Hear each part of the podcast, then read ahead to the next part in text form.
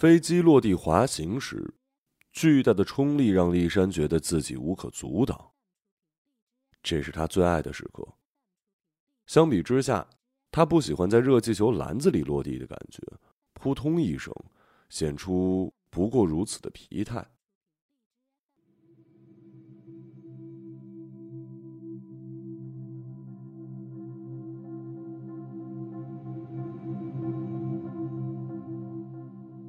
热气球点火升空的过程，他倒是喜欢。有那么一瞬间，突然蹦出五米高的火焰，随着一声爆炸式的巨响。第一次乘热气球的时候，艾伦反复告诉丽珊做好这个心理准备。丽珊不耐烦的点头，但火苗窜出来的那一下，还是吓了一跳。惊惧感让丽珊对热气球产生了敬畏，继而生出了爱。丽珊曾经对艾伦也这样。可是现在，丽珊跟艾伦之间只剩下一个五岁的女儿珊娜。圣诞节快到了，丽珊琢磨着给珊娜买什么礼物。珊娜十个月之后，丽珊就没怎么见过她。五年多过去了，也不知道珊娜长成什么样的孩子。最后，丽珊在商场里拿了一套芭比娃娃，特意选了橱窗里摆的那一套，这样能说明她并没有用心挑礼物。就不怕艾伦现在的女友笑话了。丽珊像是珊娜那么大的时候，梦想就是做芭比娃娃的设计师。那个时候，她的书架上有一本介绍芭比娃娃的严格，里面的娃娃一会儿是新加坡航空的空姐，一会儿是可口可乐公司的售货女郎。年幼的丽珊也想把自己千万个不切实际的幻想打包在芭比娃娃的打扮里。再大一点，丽珊转念决定当作家，一直到现在。一直到现在，丽珊也不是一个正儿八经的作家，她的专职是日英笔译。丽珊翻译十本小说，大概有一两本让她丧失当作家的信心，有八九本让她觉得自己也能写。带着这八九分的自信，丽珊断断续续写到现在，大部分的稿子还是积在电脑的文件夹里。要说他的作品哪里差点意思，大概就是其中的可预测性吧。故事平稳，人物保守，读者从中找不到刺激。读过骊山小说的前辈告诉他，作家是充满好奇心且迷恋危险的一群人。听到“危险”这个字眼，骊山脑子里闪过一团火光，他的体内其实一直有一股莫测的热浪暗涌。只是苦于现实中找不到引发他的可燃物，他曾经以为艾伦会是这个可燃物。翻译做了十多年，丽珊还是常常找不到某个英文词汇在日语中的对应。不管怎么讲，都差点意思，最后不得不用片假名的音译。每每此时，丽珊感到巨大的寂寞。同样的寂寞，丽珊跟艾伦在一起的时候也能感受到。丽珊提前十分钟到了约定的停车场，艾伦打电话来说堵车，需要等半个小时。靠在路障上，看到远处缓缓升起的几个热气球，算了一下日子，看来运动员们要为下一季的热气球大赛训练了。六七年前，丽珊从冲绳来到佛罗里达，一边写作一边做笔译，遇见了彼时还是热气球运动员的艾伦。他溜进训练队，求艾伦带他做热气球，希望腾空的经历激发他作品中对危险的感悟。丽珊说：“我是一个作家，我需要素材，你带我做热气球，我写你。”艾伦被逗笑了，他让丽珊等到傍晚，那时候气流最平稳，飞行最安全。火焰升腾起来，伴随巨响，热气球越飞越高。丽珊转头问艾伦。我们在哪儿呢？艾伦操控热气球，一脸平静的说：“Kiss me。”丽珊感到奇怪，可是立马挽住艾伦脖子，在他深绿色的眼睛上亲了一下。艾伦吓了一跳，热气球的篮子摇摆了几下，控制住热气球之后，非常生气的警告丽珊：“这样做对热气球驾驶员是非常危险的。”丽珊莫名其妙。着陆之后，艾伦说再也不让丽珊乘自己的热气球了。丽珊脾气上来了，在艾伦胸口打了一拳。明明是你说的 “kiss me” 啊！哦，我说的是 Kiss me。丽珊这才明白，那是热气球的起点——基西米市。有一个浪漫的、容易让人误会的名字。那天以后，丽珊不知道又乘了多少次艾伦的热气球。在空中时，艾伦写着十的号码一被风鼓起来，他那写着十的热气球也圆滚滚的可爱。十号是艾伦自己选的，他认为这是一个圆满安稳的数字。丽珊在佛罗里达开始创作他的新小说，就叫做《十号风船》，而这次丽珊写的是一个冒险故事。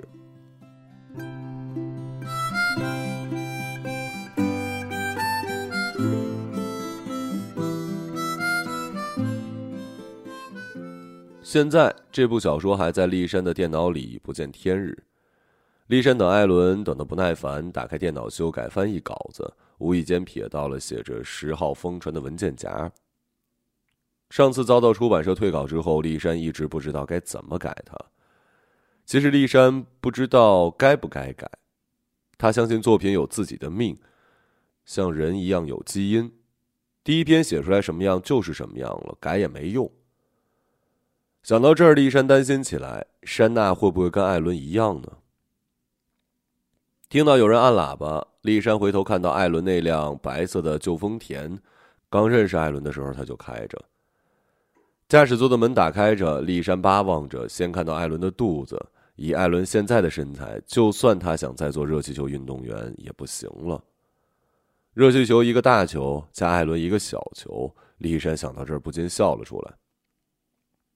艾伦看到丽珊冲他笑，也笑了起来。好久不见。艾伦提了一下腰带，最近还好吧？嗯，好。维修的活很多，今天来还请了假呢。丽珊刚想问珊娜怎么样，又听到一声鸣笛，艾伦有些尴尬。丽珊往白色丰田看去，驾驶室里有一个纤长的人影，肯定是艾伦现在的女朋友了。让珊娜出来吧。艾伦打开后座门，向里面招手，耐心的招呼车里的女孩出来。李珊站的位置看不到车里情况，她握紧拳头，指甲嵌进肉里，像是迎来第二次生产。她甚至比第一次还要紧张，不知道一会儿出来的珊娜什么样子。半天没动静，艾伦半个身子探进去，把珊娜抱了出来。珊娜仍然一只手拉着安全带，李珊走过去，尽量面带微笑。目光上下扫着珊娜，期待从她身上看到哪怕丁点自己参与过她生命塑造的证据。珊娜稀疏的褐色头发贴在突出的额前，鼻子小巧挺拔，嘴唇厚嘟嘟的，嘴角向下，那对跟艾伦一样的深绿色眼睛始终不敢看向丽珊。他简直是稍微扁平化之后的艾伦。丽珊惊讶自己的基因怎么如此弱势啊！长得像艾伦也好，起码不像自己没后脑勺，这样扎马尾好看。丽珊顺手想去抚摸珊娜的小脑瓜，珊娜躲开了。艾伦蹲下来看着珊娜：“我们不是说好了吗？今天跟妈妈玩一天。那你什么时候来接我？晚上八点，就在这儿，注意安全啊。”艾伦摸摸珊娜的头，丽珊想，自己的女儿里里外外都不像自己。她小时候就爱跟陌生人走，父母心烦的不行。后来，离他们家三千米的一个城市里发生了连环杀人案，目标都是四到十岁的小女孩。丽珊父母整整一年禁止她在院子以外的地方玩。那一年让丽珊对危险产生了迷恋，但为了不让父母为她担忧耗神，她把这种迷恋深深的压抑在心里。他对很多事物的爱都源于此，包括对人。曾经，艾伦让丽珊疯狂，在热气球上的时候，丽珊明白自己整个生命都在艾伦那儿。但丽珊看错了艾伦，尽管艾伦的职业是驾驶热气球进行各项探险，然而他对危险感的抵抗力很低。在一起第三年，艾伦从事热气球项目的第十三年，他出了一次事故。当时，艾伦带着十二名乘客进行热气球体验，上升到六百多米高空时，突遇狂风，热气球被卷得越来越高。艾伦当机立断，组织乘客跳伞逃生。人们一个一个跳下，热气球变得越来越轻，上升速度越来越快。最后，栏内只剩下艾伦跟一对情侣。艾伦指导两人跳伞时，其中女人突然脱掉了降落伞，死死抓住热气球缆绳，拒绝跳下去。艾伦想给女人重新穿上，女人却做出要沿着缆绳往上爬的架势。艾伦拉住男人，让他先跳。男人绝望地看着女人，女人却面无表情，坚定地摇头。热气球越来越颠簸，顶上已经出现了破洞。艾伦当机立断，带着男人跳了下去。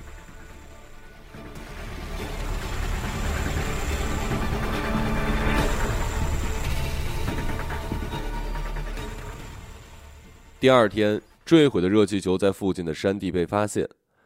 事故中，热气球上加上艾伦一共十三人，十二人获救，只有那个女人失踪了。坠毁地点也没有发现她的尸体。山娜在试衣间里试了一条短裤，丽珊坐在童装店的沙发上等着她。一路上，山娜都不怎么说话。丽珊问什么，她就简单的回答。上小学了吗？明年。喜欢什么颜色呀？绿色。周末爸爸都带你做什么呢？去公园放风筝。丽珊想来想去，只好带珊娜来买东西。除此以外，也不知道该干些什么，不断的想着刚才珊娜说的去公园放风筝，心里不是滋味儿。艾伦把以前的自己都抹掉了，并且他还继续从珊娜身上抹掉丽珊的那一部分痕迹。丽珊听到珊娜试衣间传来敲门声，走过去，隔着门问：“试好了吗，珊娜？”“门打不开了。”“你别着急啊，是不是反锁了呀？”丽珊突然想到，五岁孩子懂不懂反锁是怎么回事？嗯，但是从里面打不开，我试过了，弹不起来，门把手向上抬也不行。我在敲门的，你能不能叫人来呀？丽珊很吃惊，珊娜的声音很震惊，一连说了比刚才在车上加一起还多的话。丽珊叫来售货员，两个人捣鼓了两分钟，门开了，珊娜走出来。丽珊想摸摸她的头，安慰一下，但珊娜还是走开了。你饿了吧？丽珊带着珊娜来了日式餐馆，有意唤起珊娜身上属于自己的那部分。刚才你做的很好，谁教你的？爸爸。嗯，爸爸给了我一本安全手册，上面有应对各种紧急情况的方法。丽珊知道那次事故给了艾伦严重的创伤。他的性格又把伤害加深了一层。当时，丽珊紧紧抱着劫后余生的艾伦，目不转睛。艾伦以为是一种后怕，但其实丽珊眼睛里闪烁的全是兴奋。他对艾伦的爱到了极点。那个女人肯定死了，尽管没找到尸体。我失职了，我没有把所有人安全的带回来。艾伦弓着背看着地板，丽珊亲吻他深绿色的眼睛，太神奇了，太奇妙的故事了。艾伦嘴唇动了一下，过了很久，艾伦说：“丽珊，我决定退役了。”丽珊的大脑当然能理解艾伦的决定，但他的手突然不想挽着艾伦了。艾伦不是一个冒险家，他只是一个运动员。丽珊才意识到。艾伦告诉丽珊，他本来以为生命是可以把握的，只要他掌握好安全事项，熟悉逃生技巧。但是最后，他还是让一个人丢了性命。这不是你的错，你不知道他的想法。他只是太害怕了，是我没有做好乘客的心理建设。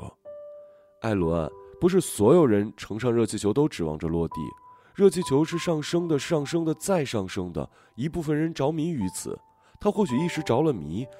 你想象一下，风暴里，在热气球上漂泊，不断升高。他或许真的想死，这才是他的救赎啊！你是不是脑子有病啊？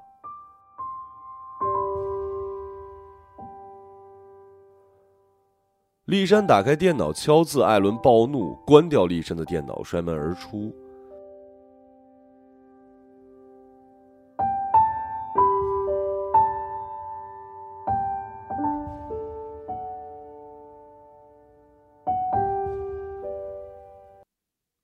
丽珊点了炒饭，珊娜要了寿司拼盘丽珊问珊娜哪个寿司最好吃，她最害怕的事情发生了。珊娜指了指加州卷，丽珊有一些晕色。加州卷不是寿司。珊娜不说话，大口吃下一个，作为无声的反抗。丽珊认为加州卷是美国人自大保守的食物，像是公园里放风筝一样无趣。接着，丽珊看见珊娜把芥末卸在了酱油里，黑黑绿绿一滩，然后又把寿司的醋米放在里面，米粒立刻散了。山娜用小勺捞，丽珊说：“不是这么吃的，这么吃就没有危险呀。”丽珊有点后悔，自己对女儿的嫌弃表现的明显了一些。她想找点话题。爸爸还教了你什么安全事项啊？嗯，好多呢。那他有没有说乘坐热气球的安全事项啊？爸爸说根本不要做。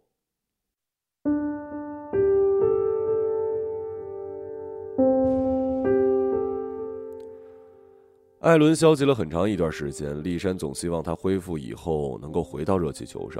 直到有一天，艾伦说自己被安排热气球检修的工作，同时给乘客做安全指导。丽珊对艾伦彻底失望了。你以为安全指导有用吗？你我之所以现在活着，只是概率问题。我告诉你，什么最安全？根本不做最安全。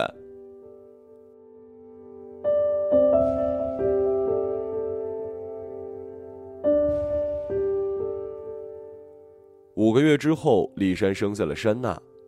在一个月以后，丽珊跟一个诗人跑回了日本。在五年以后，艾伦把“根本不要做”这句话告诉了珊娜。丽珊跟诗人乘坐飞机在那霸机场上空准备着陆的时候，他才想到，艾伦的热气球再怎么飞，也没有飞出过佛罗里达的尾巴。丽珊现在爱这个诗人，诗人为她写诗。美丽的旅行者。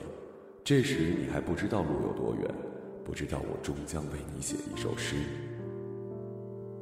骊山夸赞诗人说他一字千金。诗人一边写诗，骊山一边完成十号疯传的小说。小说里，骊山写道：一个女人在热气球上坠亡，所有证据都指向她的男朋友——热气球驾驶员，而她需要证明清白。珊娜把酱油里的米粒儿捞干净。丽珊结了账，问珊娜想做什么。珊娜摇摇头。丽珊看到远处的热气球，心动了一下。她查查地图，这里到金米西来回要一个半小时。丽珊带着珊娜坐上车的时候，兴奋极了，好像绑架了一个孩子，让她领略一下真正的生命。实际上，这次来佛罗里达探望珊娜之前，丽珊有过把珊娜偷回自己身边的念头。但看到珊娜以后，丽珊没有同她生活的欲望。重要的是，他现在没有养育一个孩子的经济能力。十号疯传完成之后，丽珊投稿到出版社，等了两个月，等来了退稿信。编辑的意见是，小说写到最后也没有讲清楚悬案到底是怎么回事。丽珊反驳说，根本就没有结果，这难道不是最大的悬念吗？可编辑只怀疑他动笔的时候根本就没想好结尾。也许确实是这样。丽珊当时坐上艾伦的热气球，也没有想好怎么逃生。垂头丧气的回到公寓，发现诗人不见了，自己的存款也不见了。最后，他在床头上看到了他那一字千金的诗人留下的字条，上面写了十几行“对不起”。丽珊算了一下，扣除自己的存款，诗人还多给了几千金呢。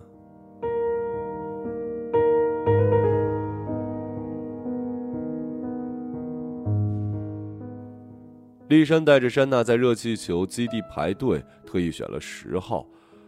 这将是她第一次乘坐没有艾伦驾驶的热气球。珊娜手心出了汗，第一次主动开口，问丽珊：“热气球为什么能飞起来？”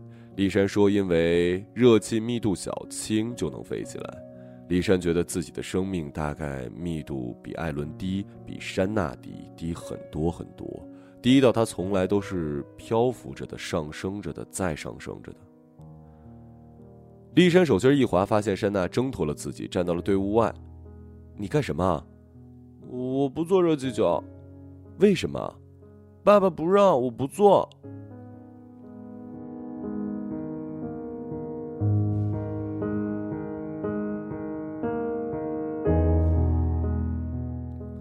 丽珊感到心的懊丧，刚刚问珊娜为什么不做的时候，丽珊多么希望她说一句害怕。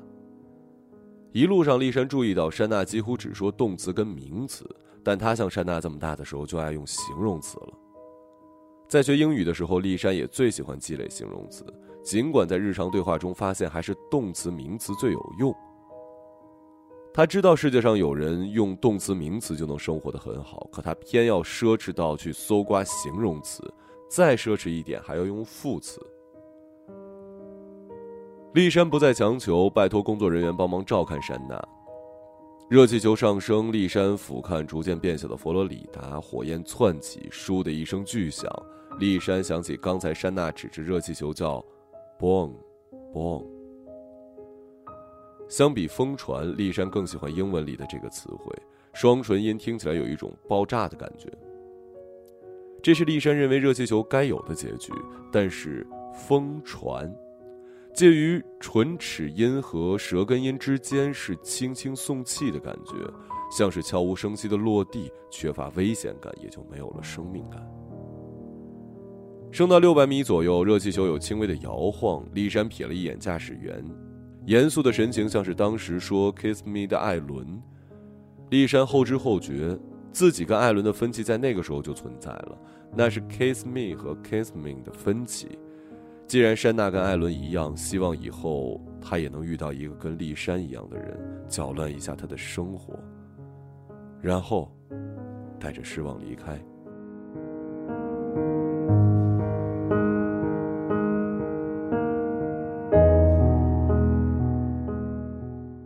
热气球，热气球，篮，气球篮子，篮子，团子突然然剧烈的摇晃，丽莎没站稳，跪在了地上，挣扎站起来的时候，看到人们尖叫乱成一团，头顶起了狂风骤雨，热气球被大风卷着不断摇动，不断升高。大家不要惊慌，按照安全指导准备跳伞。丽珊看着乘客一个一个闭着眼纵身一跃，有点茫然，她根本没有认真的听安全指导。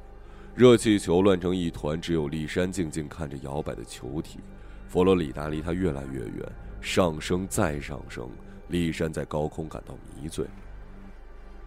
他给十号风船想到了结尾：坠亡的女生应该是自杀。热气球被撕开一个洞，仿佛生命向丽珊洞开了直上云霄的大门。这次，故事的结局一定是出人意料的。他被狂风裹挟的身体会构成全篇最惊人的句号。所有人听到这个故事都会倒吸一口冷气。这太危险了，这真的意料不到。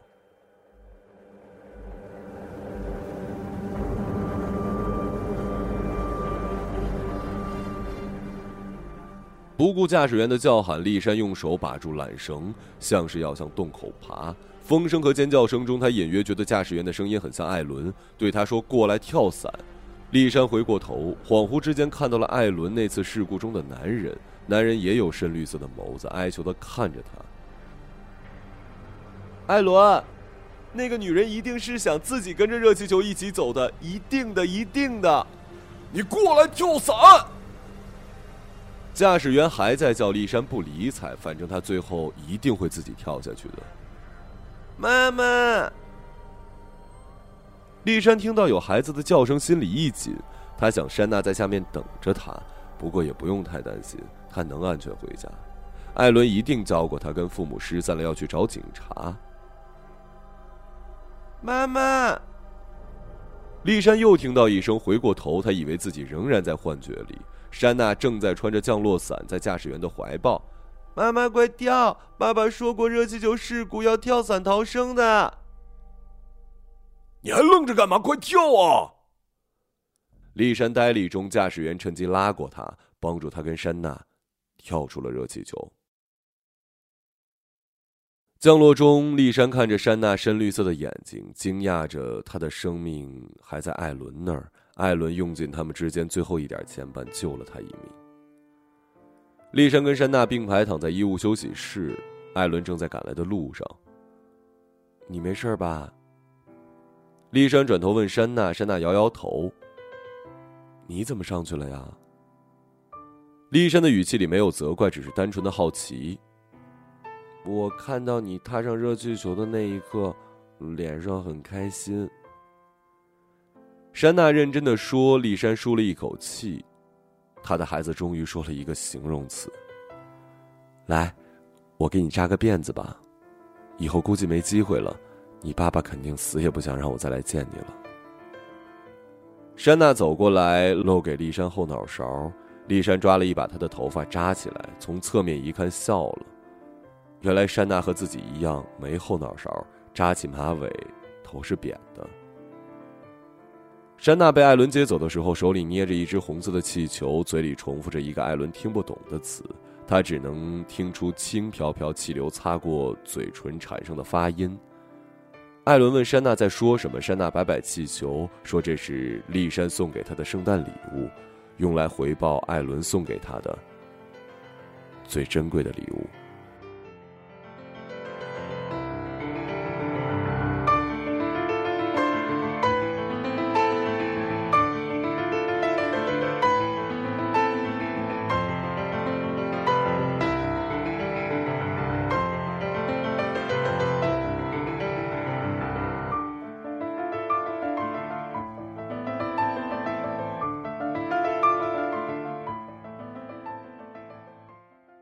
一个朗读者，马晓成。